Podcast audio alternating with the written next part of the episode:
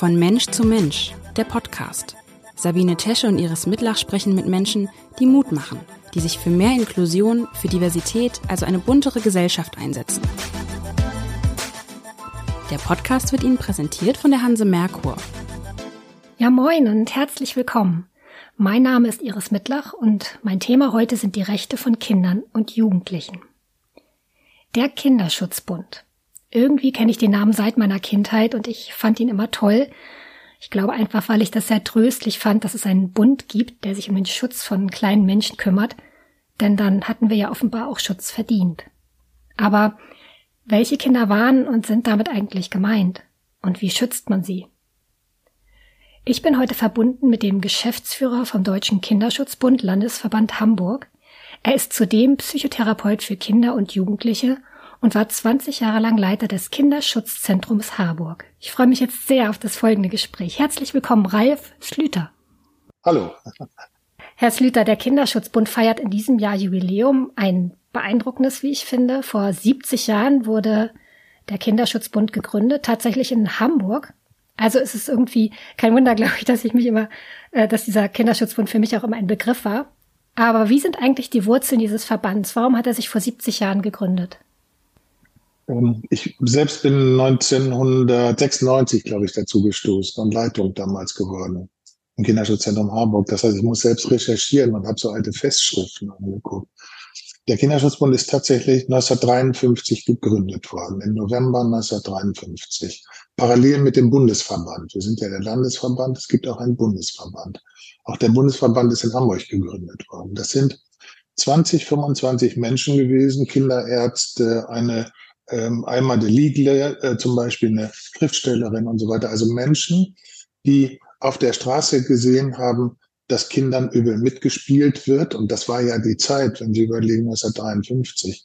Es gab neun Millionen geflüchtete Menschen, die durch die Bundesrepublik hier ähm, irrten sozusagen. Und von diesen neun Millionen waren drei Millionen Kinder, die heimatlos waren, die in irgendwelchen Lagern lebten ähm, und äh, die, die schlecht versorgt waren. Von denen es gab Hunderttausende von Kindern, die keine Eltern mehr hatten und praktisch alleine durch Deutschland zogen. So eine Großstadt wie Hamburg war natürlich Anzugspunkt für viele Menschen, auch für eher unbegleitete Kinder und Jugendliche und Kinder und Jugendliche ohne Eltern. Und diese Erwachsenen haben überlegt, dass die nicht ausreichend gut versorgt sind, diese Kinder, und haben eben diesen Kinderschutzbund gegründet. Und da ging es um sowas wie, ich habe so erste Mitgliedsversammlungen, habe ich mal Berichte jetzt studiert und so weiter und so fort. Da ging es um Zustände in Lagern. Die wohnten ja damals in Nissenhütten und in größeren Lagern, die Menschen. Da waren Kinder unbeschützt. Die waren irgendwie den Erwachsenen ausgesetzt. Die waren Strittigkeiten und Streitereien von Erwachsenen mit Erwachsenen ausgesetzt. Die waren essensmäßig nicht ausreichend gut versorgt. Die waren auf viel zu engem Raum zusammengefercht. Und diese Erwachsenen haben sich eben zum Ziel gesetzt, das öffentlich zu machen, zum einen, also laut darüber zu schreien, über die Zustände von Kindern und Jugendlichen, unter denen die groß werden mussten damals, und äh, haben auch Hilfe geleistet. Die haben dann so Kindverschickungen organisiert, haben Einreichungen gemacht in der Bürgerschaft. Also haben schon damals versucht, Lobby für Kinder zu sein, die in unserer Gesellschaft nicht immer eine Stimme haben. So, das ist so jetzt im Grunde genommen seit 70 Jahren durchgängig das Thema. Ich bin persönlich in diesen Momenten immer so ganz, so ganz dankbar dafür, dass, dass jemand das auch zu dieser Zeit einfach gesehen hat und aktiv geworden ist. Es ist ja das eine, es mitzubekommen, aber dann zu sagen, wir brauchen hier, wir brauchen hier mehr, wir, bra wir brauchen, wir müssen stärker werden, um diesen, ja, bisschen wehrlosen Geschöpfen eine Stimme zu geben. Das ist dann wirklich, ich, deshalb finde ich, glaube ich, 70 Jahre so beeindruckend, wenn man überlegt, in welcher Zeit diese Gründung stattgefunden hat ich finde das auch tief berührend. Zumal, ich meine, der Nationalsozialismus, die Nazizeit, also dieses, dieses Thema autoritäre Gesellschaft, das war ja gerade erst vorbei und die Menschen lernten ja erst, was es heißt, zu beteiligen, auf Kinder Acht zu geben, äh, lernten ja erst, was es bedeutet, füreinander, aufeinander Acht zu geben, lernten ja erst, dass man nicht denunzieren darf oder kann, dass Denunziationen irgendwie von Nachbarn keine Rolle mehr spielen, sondern dass es Gerichte gibt, über solche Fragen entscheiden und so weiter. Das kannte man ja alles gar nicht. Und auch, auch was Erziehung bedeutete damals, das ist ja überhaupt nicht zu vergleichen mit heute. Also damals wurde ja auch in Familien einfach Kindern noch übel mitgespielt. Ja, also Kinderrechte da überhaupt zu erwähnen. Kinderrechte spielen da keine Rolle. Das ja. war, na, ne, also wenn Kinder in den 70ern noch zu, zu Kinderärzten gingen und davon berichtet haben, dass ihnen dass sie in der Familie misshandelt wurden, dann haben auch damals, das muss man sich mal vorstellen, in den 70ern Kinderärzte noch gesagt, so darfst du nicht über deine Eltern sprechen. Ähm, also Kinder waren irgendwie Eigentum von Eltern. Ähm, Eltern konnten nicht, ich glaube, nicht machen, was sie wollen, aber sie wurden eben von Gesellschaft nur in totalen Ausnahmefällen aufgefordert, Dinge anders zu tun. Und das hat sich einfach, glaube ich, auch durch den Kinderschutzbund und natürlich sind wir alle erwachsener und demokratiefähiger geworden, glaube ich, aber auch durch den Kinderschutzbund haben sich Haltungen verändert. Wenn ich, äh, wenn ich meine Mutter in den 70ern, die musste noch meinen Vater fragen, ob der, äh, ob sie arbeiten gehen darf. Oder ich in den 70ern wurde in der Schule noch geschlagen. Das darf heute keiner mehr tun. So. Äh, und von daher sind so Organisationen wie der Kinderschutzbund unglaublich wichtig, weil die dafür sorgen, dass sich Rechtsprechung verändert, weil die dafür sorgen, dass sozusagen Kinder, die ja keine Stimme haben, weil sie klein sind, dass auf sie besser aufgepasst wird und so weiter. Und das finde ich auch total rührend. So. Und ist immer noch Thema des Kinderschutzbundes, das ist so. Warum sind Sie denn dann selber zum Kinderschutzbund gegangen? 1996 sagten Sie, war das, ne? 1996, ja. Ich war in einer Erziehungsberatungsstelle drei Jahre und habe. Ähm, Was haben Sie studiert? Ich bin Psychologe.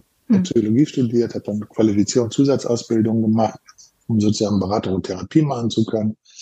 Äh, und damals bewarb man sich auf eine Stelle und da gab es irgendwie 70, 80 Konkurrenten. Heute gibt's Fachkräftemangel und ich hatte als Berufsanfänger richtig Glück, äh, irgendwie eine Stelle zu kriegen, war dann da gelandet und habe immer eigentlich, ich weiß nicht, also ich komme auch aus einer relativ armen Familie, hatte das Glück, äh, hatte das Glück, dass in den 70ern dieses Thema ähm, Bildung auch für Arbeiterkinder einfach groß geschrieben wurde, dass da viel investiert wurde und so weiter. Also ich hatte immer, es war immer ein wichtiges Thema für mich, dieses Thema Chancengleichheit, Ungerechtigkeiten, Kindern, Jugendlichen zur Seite zu stehen, Kinder, Kindern, Jugendlichen eine Stimme zu geben. Das war für mich persönlich immer wichtig, weil ich in meinem Leben einfach mitbekommen und mitbekommen habe, wie wichtig das ist. Auch für mich biografisch, dass andere mal auf mich achten oder äh, irgendwie auch außerhalb von Familie irgendwie gute andere Ansprechpartner für mich existiert haben, die auch so über schwierige Krisenzeiten oder so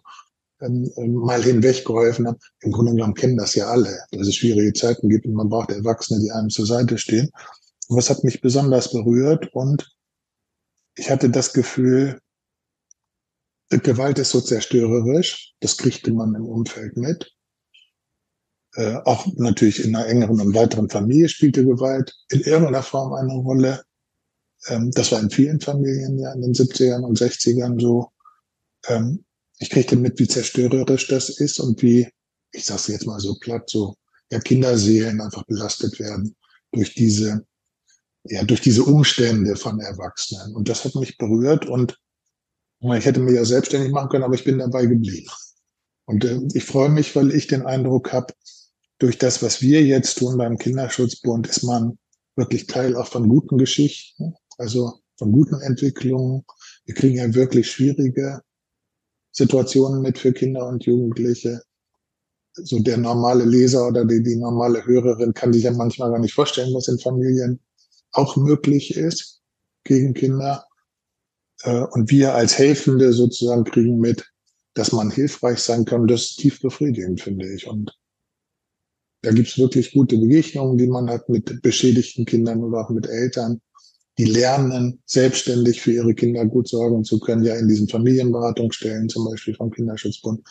Das berührt mich tief und von daher bin ich froh, als ich ein, eine Veränderung mir wünschte, dass das innerhalb des Kinderschutzbundes stattfinden konnte und ich bei dem Thema bleiben kann und das mache ich weiter und macht mir große Freude, weil ich glaube, jeden Tag sehen wir, wie sinnvoll das ist, das zu tun.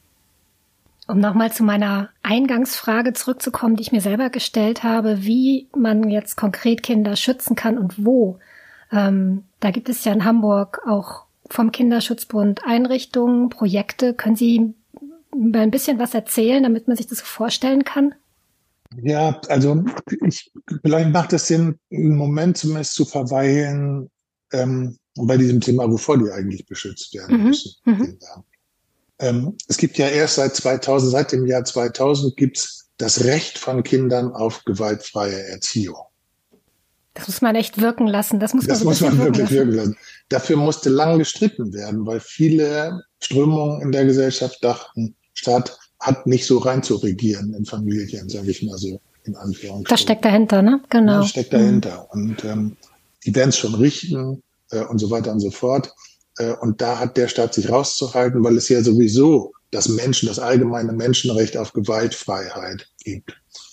Ähm, aber in Erziehungshaltung und so weiter war auch bis in die 90er rein, dachten wirklich irgendwie 50, 60, 70 Prozent der Menschen, dass ein Klaps wirklich noch niemandem geschadet hat. Also es gab immer noch eine Bereitschaft sozusagen in der Gesellschaft, Misshandlungen zu akzeptieren. Also ich will jetzt nicht sagen, schwerste Misshandlungen und lebensgefährliche Misshandlungen, die waren nicht akzeptiert, das will ich damit nicht sagen. Aber Entgleisungen sozusagen von überforderten Eltern gegen ihre Kinder waren zumindest toleriert. So. Und, also ich hatte, das war in den 70er, 80er Jahren, hatte ich äh, Freundinnen, die einfach offen erzählt haben, dass sie geschlagen werden zu Hause mit einem Gürtel ja, oder ja, mit einem äh, Kleider, Kleiderbügel. Ja, und das gehörte einfach dazu. Das gehörte dazu.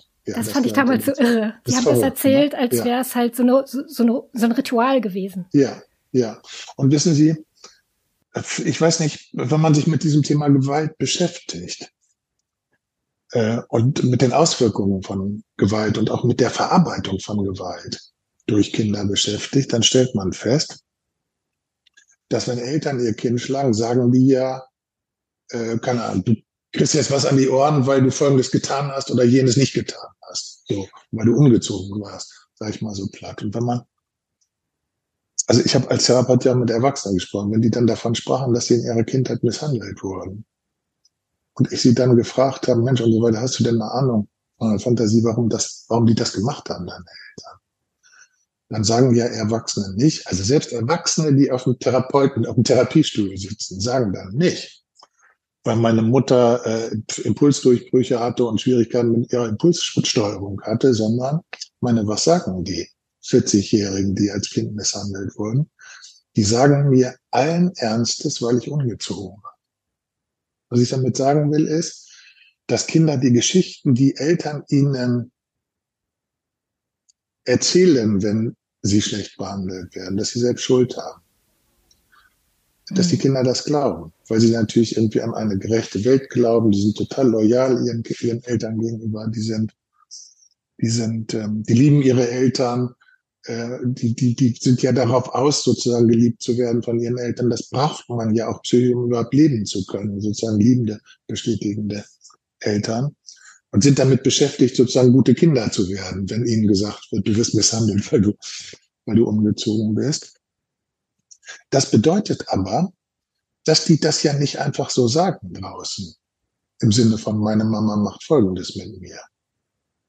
Weil die erstens oft nicht wissen, dass es Unrecht ist, zweitens das Gefühl haben, sie haben selbst Schuld, sie könnten ja anders sein, sie könnten ja freundlich sein zur Lehrerin, sie könnten ja bessere Noten nach Hause bringen.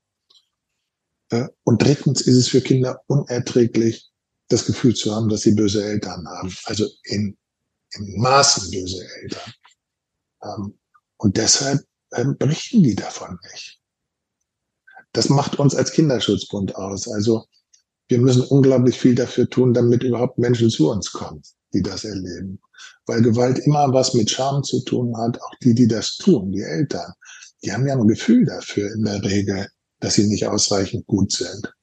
Dass es nicht richtig ist, irgendwie, was sie tun. Es gibt natürlich eher sadistische Eltern, die haben das nicht, oder psychopathische Eltern, also mit Schwersten und so weiter und so fort.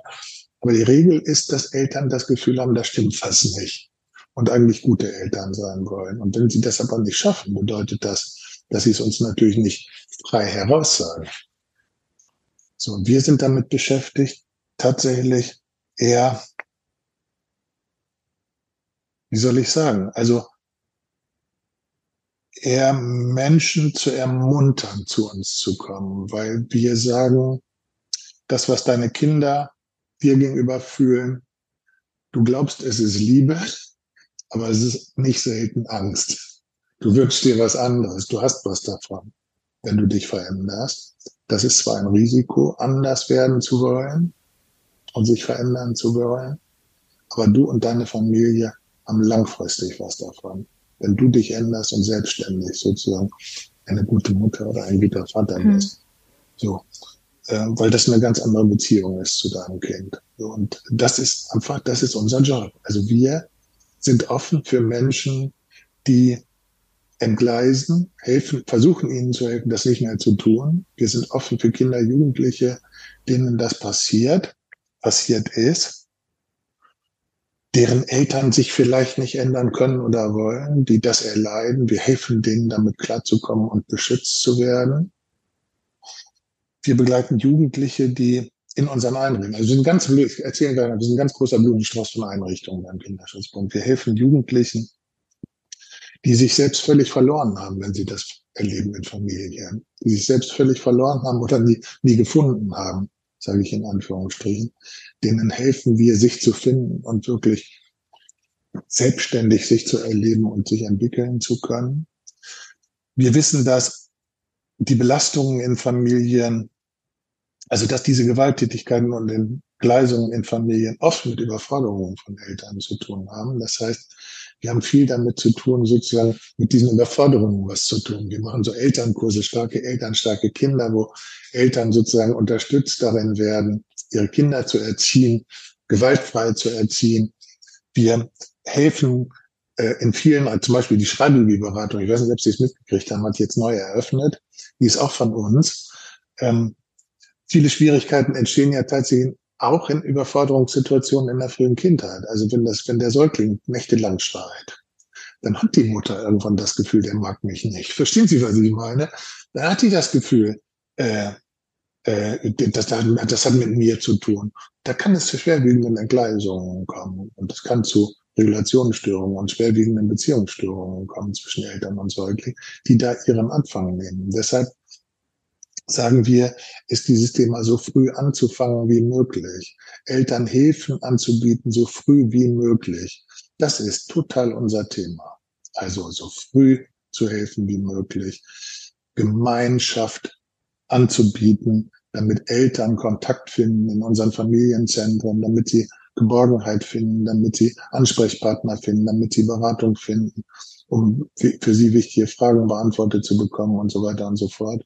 Dann haben wir zwei Mädchentreffs, wo Kinder, Jugendliche, Mädchen sich aufhalten können, die keine Ahnung, Freiheiten brauchen von zu Hause, in Schwierigkeiten stecken, Raum, Platz brauchen, unabhängig von Eltern. Davon haben wir zwei Einheiten. Wir haben ein ganz kleines Kinder- und Jugendzentrum in Alsterdorf. Wir haben das Ehrenamt. Das ist für den Kinderschutzbund immer wichtig.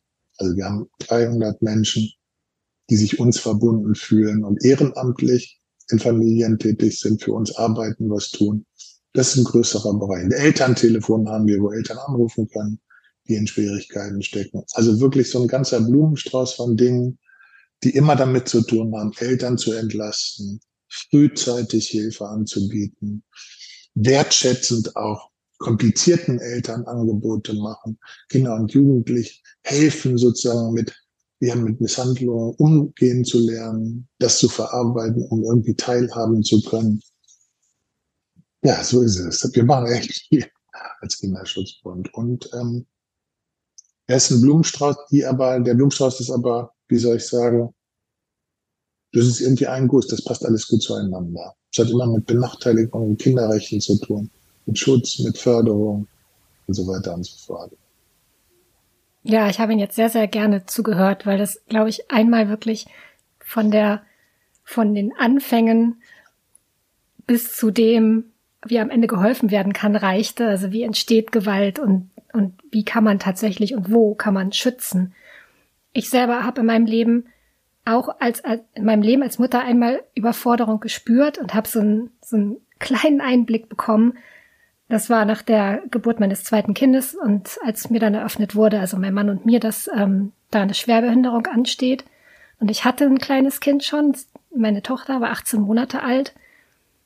Das hat mich nicht nur an meine Grenzen gebracht, sondern auch darüber hinaus. Ja. und glaube ich sofort. Darüber und wenn ich, wenn ich heute daran zurückdenke, und ich habe mich in dem Moment ganz oft, äh, in dem Moment selber ganz oft nicht gemocht, weil ich einfach nicht so reagiert habe, wie ich mir das selber von mir gewünscht hätte, habe das in dem Moment aber auch gar nicht so wahrgenommen. Und im Rückblick denke ich nur, na ja, du warst halt überfordert, aber diese Einsicht, also das auch so zu so sehen zu können, das hätte ich mir tatsächlich auch früher gewünscht. Und das wäre vielleicht durch, also wenn jetzt jemand von außen gekommen wäre, hätte er vielleicht mich in den Arm genommen und gesagt, ja, das ist auch nicht leicht. Und da habe ich jetzt gerade so dran gedacht, als Sie das erzählt haben, wie Sie, wie, wie intensiv Sie auch mit den Eltern arbeiten und die vielleicht auch ein Stück so in den Arm nehmen und sagen, ja, das ist vielleicht auch alles gerade nicht leicht, aber sieh es doch mal so. Das, deshalb würde ich da gerne nochmal nachhaken, ja. ähm, wie Sie wie die Reaktionen teilweise dieser Eltern sind. Ist das erstmal Abwehr nach dem Motto, wir brauchen keine Hilfe? Oder vielleicht am Ende auch mal, ja, so eine Dankbarkeit. Danke, dass ich so gesehen werde mit meinen Problemen als Vater, als Mutter. Wie sind da so die Reaktionen? Man, das, da ist man schon weit gekommen in seiner Hilfe und in seiner Beratung. Ne? Wenn Eltern dankbar sind für die Begegnung, für die Unterstützung, für die Hilfe. Wenn sie die stecken, wenn die zu uns kommen, also wir haben natürlich viele Angebote, da geht es nicht um diese schwer, um schwerwiegende Kindeswohlgefährdung.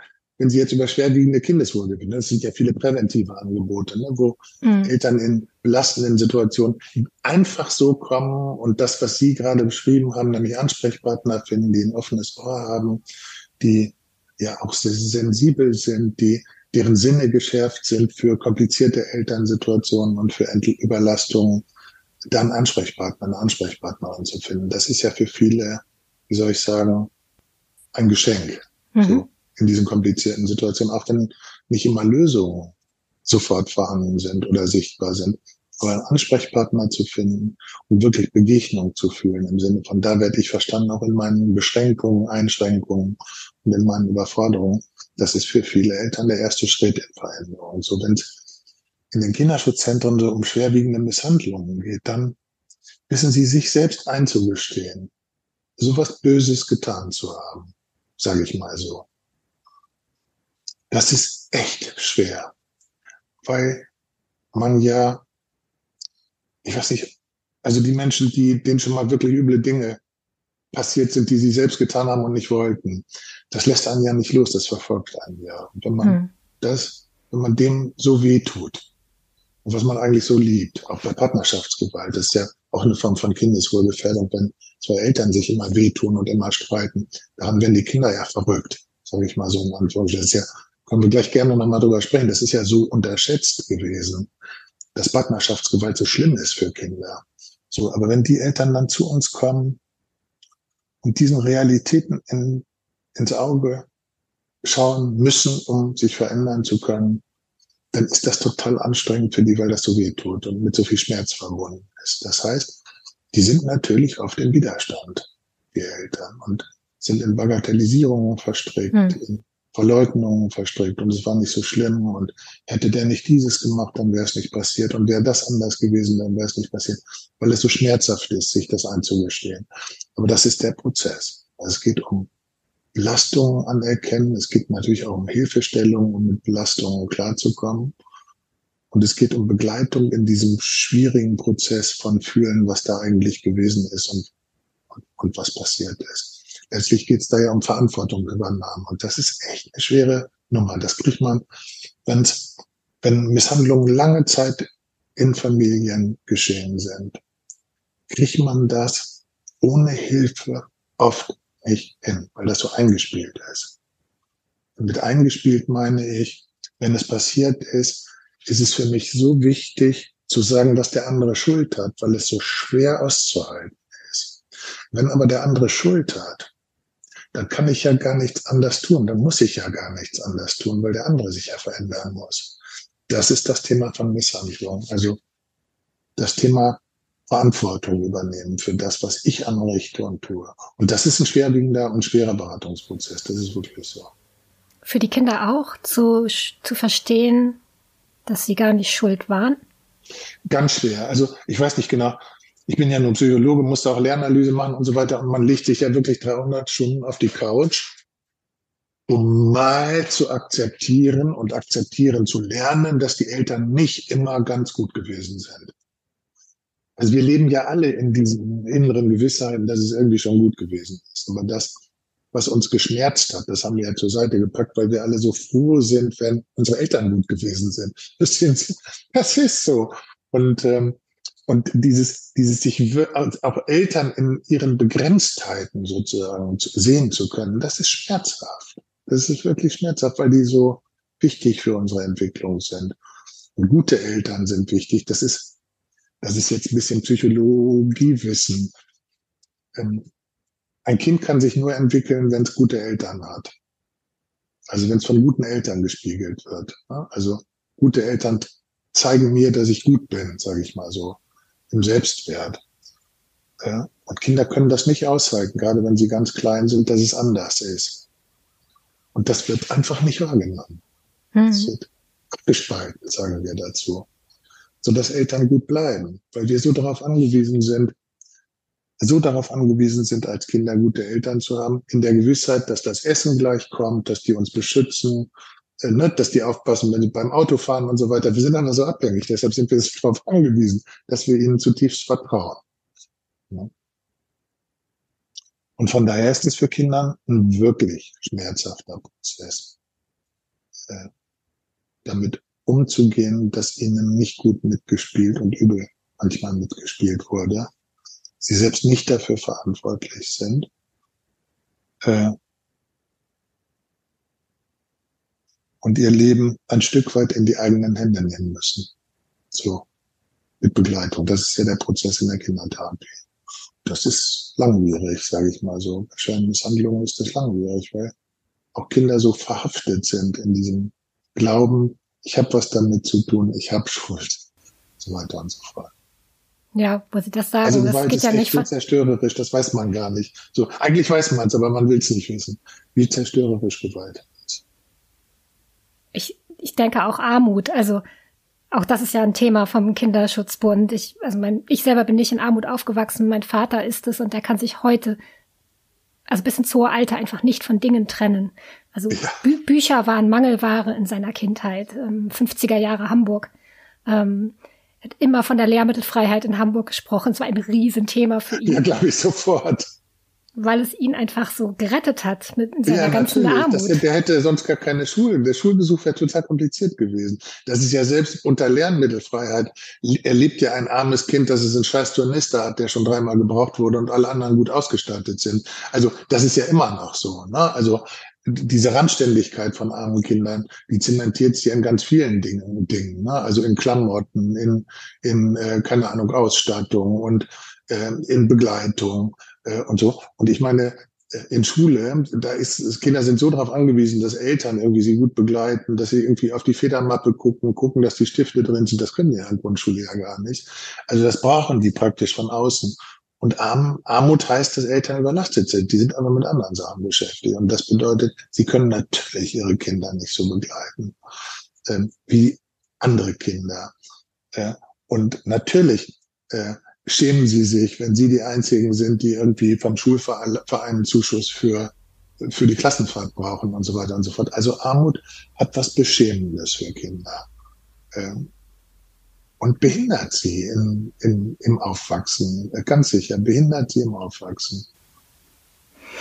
Vor Armut kann man Kinder aber leider nicht so gut schützen, wahrscheinlich wie vor Gewalt, oder? Na, der Kinderschutzbund ist da ja politisch sehr aktiv. Also Kindergrundsicherung ist so ein Thema. Ne? Also dass Kindern wirklich auch finanziell die Möglichkeiten, das zur Verfügung gestellt wird, dass ihnen, dass ihnen bestimmte Dinge ermöglichen, dass irgendwie von Eltern nicht mehr verlangt wird, alles auf Zetteln zu beantragen, das kriegen die ja oft gar nicht hin. Na, wenn man das irgendwie auf PDF und hin und her und dann da und so was kriegen die gar nicht hin. Man, die wissen ja oft gar nicht, was für und welche Leistungen ihnen zustehen. So, und man hofft darüber ja, dass zum Beispiel alle die, die die Leistungen, dass denen Leistungen zustehen, die auch, die auch abrufen können und kriegen können. Also glaube ich, ich glaube, finanziell ähm, ist das super, wenn Familien besser finanziell ausgestattet werden. Aber Armut ist natürlich viel mehr als Geld. Und Armut braucht viel Begleitung, weil die Menschen das ja oft schon über so lange, lange Zeit erleben. Dass schon die Eltern eher in Armut aufgewachsen sind und so weiter und so fort. Armut braucht, arme Kinder brauchen viel Unterstützung in Schule, brauchen viel Also das Thema Chancengleichheit ist einfach in Deutschland ein unglaublich wichtiges Thema, weil 22 Prozent der Hamburger Kinder echt in Armut leben. So ist es. Ich hätte Sie nach der Kindergrundsicherung auf jeden Fall noch gefragt, denn jetzt haben wir das Thema. Ähm, es ist ein politisches, aber ich habe da schon ein klares Ja rausgehört, oder? Ja, also Wissen Sie, wir, also der Kinderstand, ich persönlich auch. Ähm, es geht ja um Kinderrechte und Kindergrundsicherung. Das sind so die beiden politischen Themen, für die der Kinderschutzbund steht und für die ich auch persönlich werbe. Mit 2000 war es eben das Recht auf gewaltfreie Erziehung. Die Kinderrechte, wissen Sie, ich habe in unseren Einrichtungen unglaublich viel mit Corona zu tun gehabt und habe mitgekriegt, wie sehr die Kinder gelitten haben, weil sie nie in die Schule gehen konnten und nicht auf die Spielplätze gehen konnten. Ich habe mitgekriegt in und den Einrichtungen, wie belastet das für alle Familien gewesen ist. Es hat, das ist natürlich, ich übertreibe jetzt natürlich, aber ich glaube, im, im Grunde habe ich recht, wenn ich sage, kaum jemand hat an die Kinder gedacht in, die, in der Krise. So, kaum, kaum jemand hat an die Kinder gedacht. Ähm, also wir haben uns mit, mit Beruf äh, beschäftigt und so weiter. Wenn man an Kinder gedacht hat, hat man an die Eltern gedacht, die für Homeschooling zuständig sind. So. Oder die einfach in dieser Doppelfunktion zu Hause arbeiten zu müssen und auf die Kinder aufpassen, überlastet sind. Aber was das mit Kindern macht, also die Krise mit den Augen der Kinder zu sehen, das haben wir nicht geschafft. Ja. Deshalb halte ich es für so wichtig, also Kinder haben natürlich auch Menschenrechte und so weiter. Das, keiner darf Kindern wehtun. Das steht im Grundgesetz über die Menschenrechte. Aber wir brauchen eine Erinnerung, eine tägliche Erinnerung daran. Und nichts ist stärker als das Grundgesetz. Nichts ist stärker als das Grundgesetz, weil das Grundgesetz unser das sind die Regeln unseres Zusammenlebens in Deutschland. Und wenn da drin steht, dass Kinder sozusagen Rechteträger sind, nicht nur als Menschen, sondern Rechteträger von Kinderrechten sind, dann ist das ein unglaublich starkes Signal. In jeder neuen Krise auch die Krise mit den Kinderaugen zu sehen, aus der Perspektive des Kindes zu betrachten. Das kriegen wir Erwachsenen nicht immer hin, glaube ich. Ich glaube, wenn wir dieses Thema Kinderrechte und das Leben mit den Augen und aus der Perspektive von Kindern zu betrachten, wenn wir das ernst nehmen, glaube ich, ist das auch der beste Schutz für Kinder. Wenn Kinder sich beschweren können, wenn die um ihre Rechte wissen, wenn sie über ihre Rechte aufgeklärt sind, wenn sie wissen, was Menschen mit ihnen tun dürfen und was nicht, wenn sie wissen, dass sie Einfluss haben. Das heißt, wenn sie sich in der Schule beschweren über einen Lehrer, der Lehrer das auch ernst nimmt und die Beschwerde ernst genommen wird, dann führt das dazu, dass das ist der beste Schutz für Kinder, weil sie dann in der Lage, sie kriegen dann ein Gefühl von Selbstwirksamkeit und von ich bin wichtig und ich werde gehört. Äh, und was Besseres können wir für Kinder nicht tun. Und das ist eben in dieser Kinderrechte-Diskussion ist das so zentral. Also Beteiligung und Partizipation, das ist das zentrale Thema bei diesen Kinderrechten. Das finde ich ganz toll. Aber es ist natürlich eine Blick, eine Blick, eine Perspektivenveränderung für uns Erwachsene. Wir begreifen an manchen Stellen noch gar nicht, was das bedeutet, sozusagen viele Dinge auch aus der Perspektive des Kindes zu sehen. Aber ich glaube, das ist das Beste, was wir für Kinder tun können, auch für arme Kinder. Also aus der Perspektive des Kindes sozusagen das Leben zu betrachten. Dann wissen wir auch, was sie brauchen. Hm. Ne?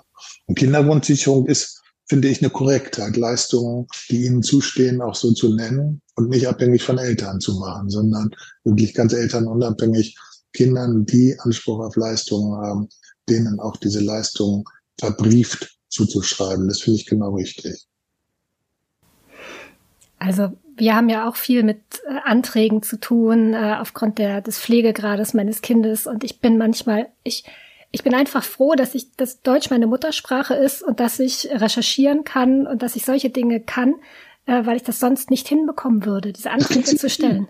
Ja, kriegen Sie nicht hin. Ich meine, alleine mit diesen ganzen Unterlagen klarzukommen. Und dann ist man, dann ist man gerade irgendwie so weit und dann bricht die, die Verbindung ab, dann kann man, kann man es nicht mal hochladen. Wie soll man es hinkriegen? Also dafür braucht man ein Studium so ungefähr. An manchen Stellen zumindest. Ne? Ja, man muss auch penetrant sein, nachhaken, anrufen, äh, sich durchsetzen. Und ich glaube einfach, dass viele Menschen das gerade in einer schwierigen Lage gar nicht können. Wie auch. Wie, ja, wie auch, also sie haben die Kompetenzen nicht. Also wir haben es wir haben's ja gelernt und so weiter und sind so groß geworden, aber viele Menschen haben die Kompetenzen nicht, wissen nicht wo, wissen nicht, wie man sich durchfährt. Die haben, ich will das mal an einem Beispiel deutlich machen, da bin ich total stolz drauf, da geht so mein Herz auf, so für Sachen, die wir selber so machen. Dieses Thema Schwimmunterricht und Schwimmen lernen. In der Pandemie ist ja, haben ja Schwimmbäder über anderthalb Jahre geschlossen gehabt, also über ein Jahr, mindestens ein Jahr, ne, weil die entweder ne, Bademeister selbst krank waren oder eben die Corona-Regeln das gar nicht zuließen und so weiter und so fort. Schulen waren teils geschlossen und so. Die ganzen Kinder lernen ja in Deutschland und in Hamburg, das ist ja Ländersache, lernen ja in der Grundschule das Schwimmen. Da machen die ihre Schwimmkurse, dritte, vierte Klasse.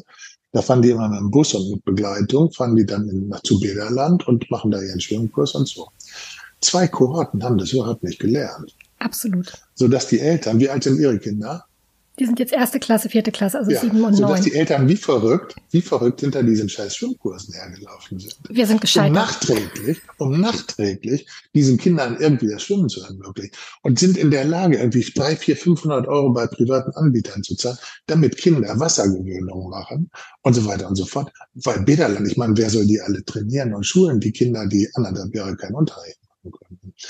Wir haben jetzt letztes Jahr und dieses Jahr über die Sommerferien ähm, dieses Jahr 100 Kinder zusammengesammelt, sozusagen aus armutsbenachteiligten Familien und haben Honorarkräfte gehabt und so weiter und haben dann mit kooperiert. Bidderland hat uns Schwimmzweiten zur Verfügung gestellt oh. und einen Schwimmtrainer. Und wir haben die Kinder gesammelt, sozusagen, und haben praktisch 100 Kinder zusammengeholt. Und diese Kinder haben 16 oder 17 Mal sind die ins Schwimmbad gegangen und haben geplanscht und so weiter und schwimmen gelernt. 10, 11, 12, 13 Jahre, 11, 12, 13, 14 Jahre. Da sind Kinder dabei gewesen, die noch nie im Wasser gewesen sind, weil sie eben in dieser Schulzeit das nicht gehabt haben oder selbst geflüchtet sind und Angst vorm, und Angst vorm Wasser haben und so ja. weiter und da traumatisiert ja. sind und so. Die Kinder haben wir ins Wasser geholt. Und alle 100 Kinder haben durchgehalten, also 16 Termine in den Ferien wahrgenommen. Erstens, alle haben, ich glaube, außer ein oder zwei Seepferdchen gemacht, manche Bronze und manche Silber, weil die, die haben da total Bock drauf gehabt. Verstehen Sie, was ich meine? Also man muss da, also man muss da echt kreativ sein, weil das natürlich Familien sind, benachteiligte Familien, die es echt schwer haben, an solche Leistungen zu kommen, weil es so schwer ist, die zu ergattern.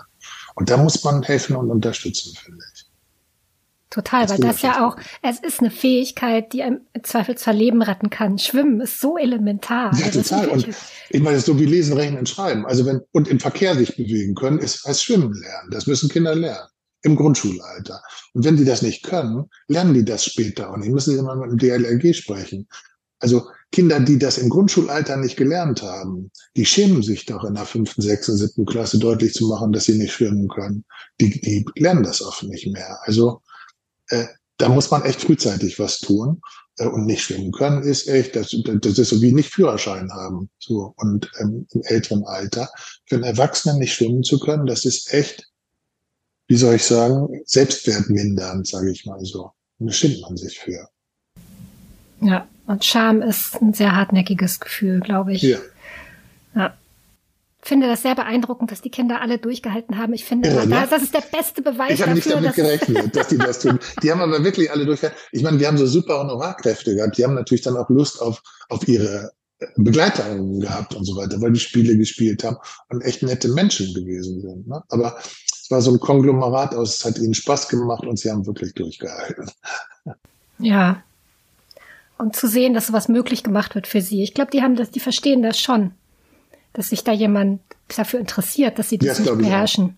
Auch. auch die Eltern sind total dankbar. Wir haben einen Brief gekriegt von den Eltern und so weiter, die gesagt haben, das hätten meine Kinder nie mehr lernen können und so weiter und so fort.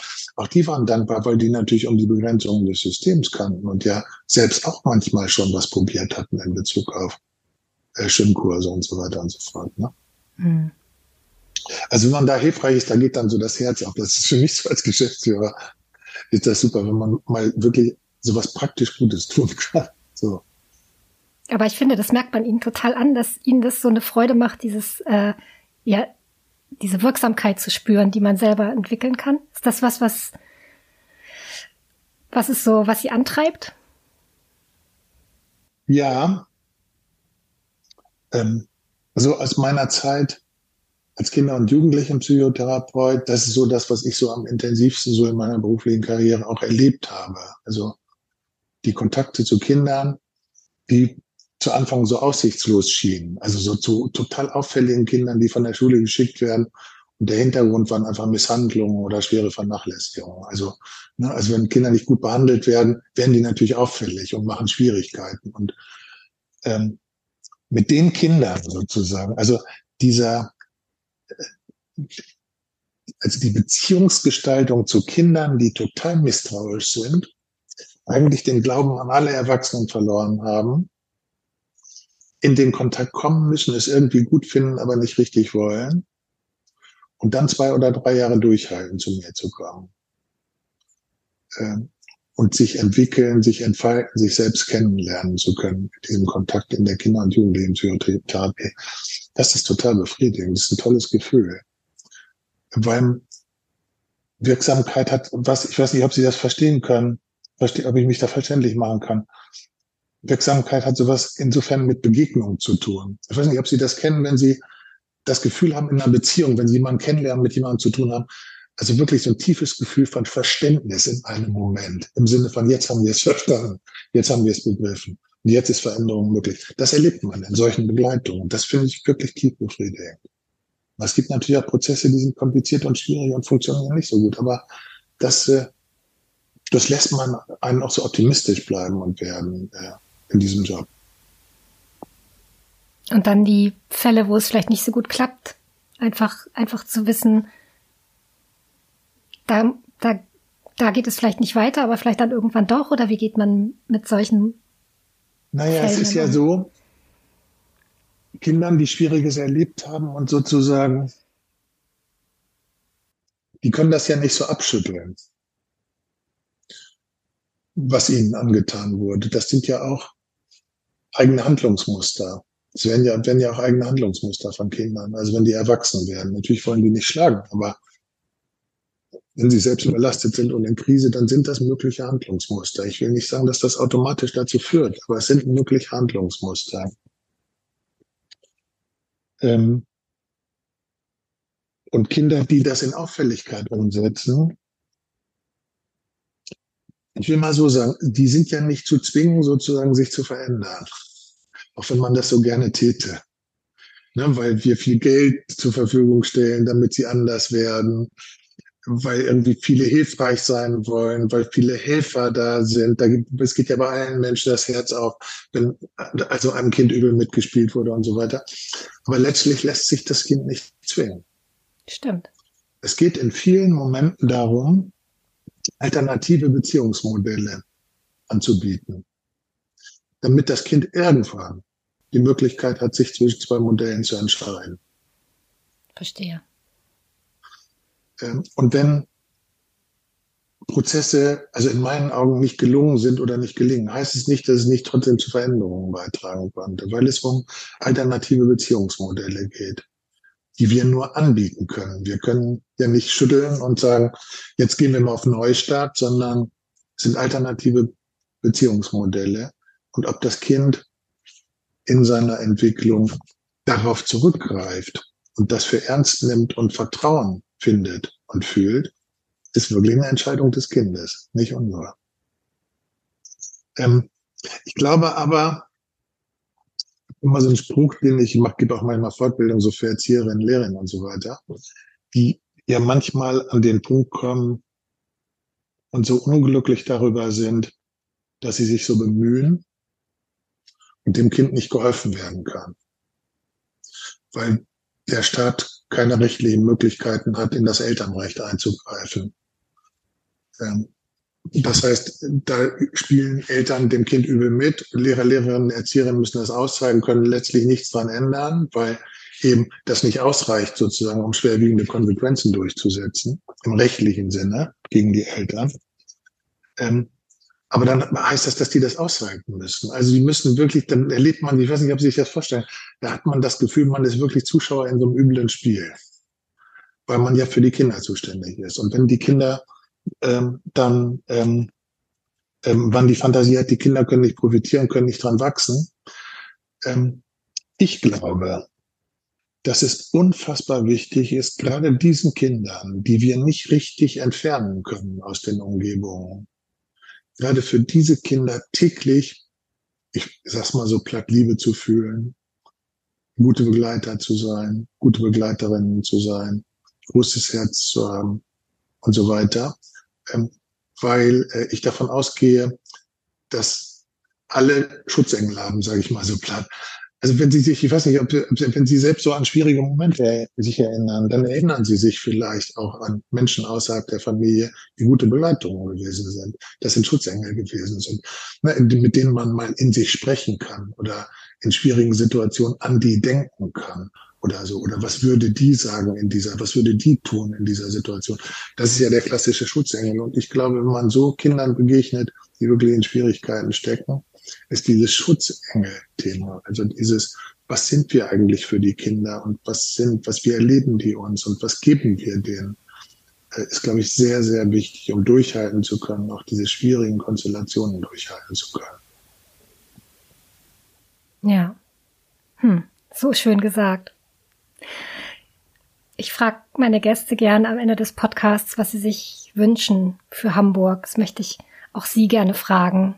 Äh, wenn es etwas gibt, was Sie verändern könnten, was wäre das? Also ich würde dieses Thema Kinderrechte total nach vorne bringen. Alle sollen darüber sprechen. Was sind eigentlich Rechte von Kindern? Weil wie gesagt, ne, wenn wir sie beteiligen, wenn sie ihre Rechte kennen, wenn sie sich wie selbstverständlich beschweren können, das ist wirklich der best, die beste Entwicklungsmöglichkeit für sie. Das finde ich total wichtig. Ähm, ich finde dieses Thema zweitens, dieses Thema, wir müssen lernen, sozusagen die Welt aus der Perspektive der Kinder zu betrachten. Das finde ich wichtig. Das finde ich wichtig im Sinne von Kindern eine Stimme geben, weil sie eben klein sind in der Regel und, ähm, und in, an manchen Stellen eben keine Stimme haben oder nicht gehört werden.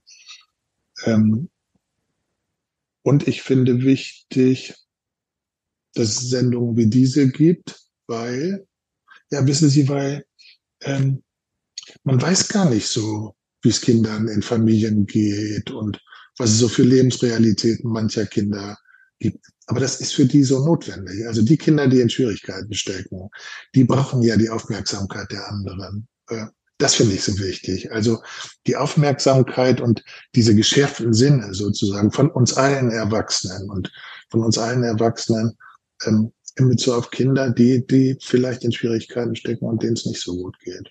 Das sind so die Dinge, die mir so wichtig sind, jenseits von Ressourcen und Geld und so weiter. Es geht eher um, um so, so eine Haltungsfrage, die ich mir so wünsche und die ich ganz toll finde und, äh, und wofür wir streiten und wofür ich werben würde. So. Ja, sehr schön.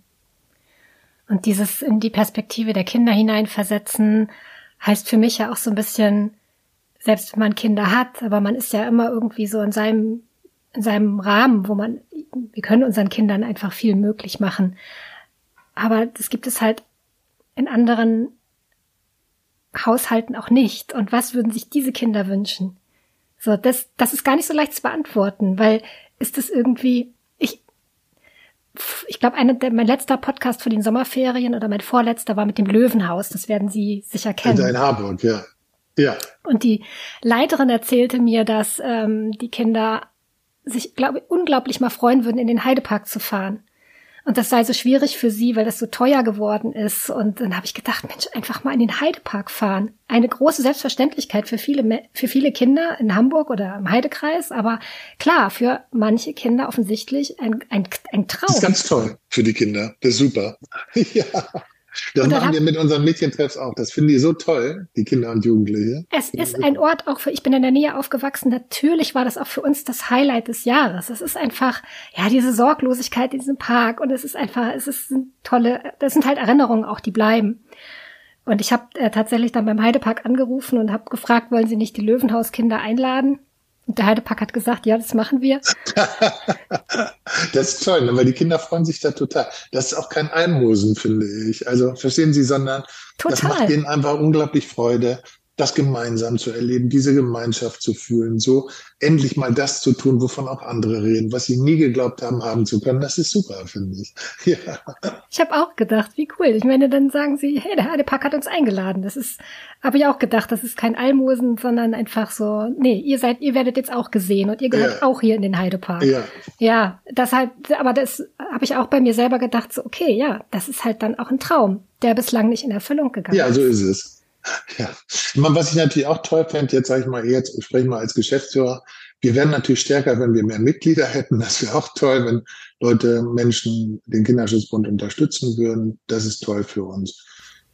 ich finde, das kann man auch gerne nochmal betonen, weil man ja. das vielleicht gar nicht so parat hat, dass man selber Mitglied im Kinderschutzbund werden kann. Man, man, man, kann ehrenamtlich für uns tätig werden. Wir haben wirklich gute Ehrenamtsprojekte. Am Elterntelefon kann man tätig werden. Wir machen Vormundschaften für minderjährige, unbegleitete Geflüchtete. Wir machen Familienpatenschaften. Das sind tolle Sachen. Also, und da sind einfach Menschen, die sagen, Mensch, wir haben ein gutes Leben, wir stehen auf der Sonnenseite des Lebens und wir wollen nicht blind sein, sozusagen, diesen anderen Realitäten. Wir wollen was zurückgeben, so. Äh, das finde ich ganz toll. Und es gibt einfach viele Menschen, die uns Geld geben, die sagen, ihr macht, ihr seid gut, wir vertrauen euch, ihr seid transparent in der Geldumgabe, ihr kauft euch keine goldenen Wasserhähne, sondern es kommt wirklich bei den Kindern an. Und wir haben es und sind froh, wenn ihr sozusagen in unserem Namen damit Gutes tut. Das, sind, das ist toll für uns, ne, weil wir einfach gute Projekte machen wollen äh, und auch Vorstellungen und Ideen haben, auch als Kinderschutz und die ganzen Kolleginnen total identifiziert mit dieser Idee, ne, für Kinder was Gutes zu tun und gegen Benachteiligung ähm, einzustehen und so. Das ist toll. Also man kann viel für uns tun. Das ist ein schöner Hinweis, liebe Zuhörerinnen, liebe Zuhörer, wer sich immer schon gefragt hat, wie kann ich denn helfen? Der kann auf jeden Fall beim Kinderschutzbund unterkommen. Ja. Ja, das ist eine Frage, die man sich ja irgendwie oft stellt. Ähm, Herr Slüter, ich möchte mich ganz herzlich bedanken für das tolle Gespräch und die Offenheit. Das war sehr lehrreich und äh, ich habe Ihnen unheimlich gern zugehört. Wirklich. Kann es nicht anders Danke. sagen. Ja, möchte mich bedanken für die Zeit, die Sie sich genommen haben und wünsch, ich wünsche dem Kinderschutzbund irgendwie alles Gute und weitere gute 70 Jahre mindestens. Ja, vielen Dank. vielen Dank für das Gespräch. Dieser Podcast wurde Ihnen präsentiert von der Hanse Merkur. Weitere Podcasts vom Hamburger Abendblatt finden Sie unter abendblatt.de slash podcast. Hier finden Sie auch alle aktuellen Podcast-Themen und unseren neuen Podcast-Newsletter.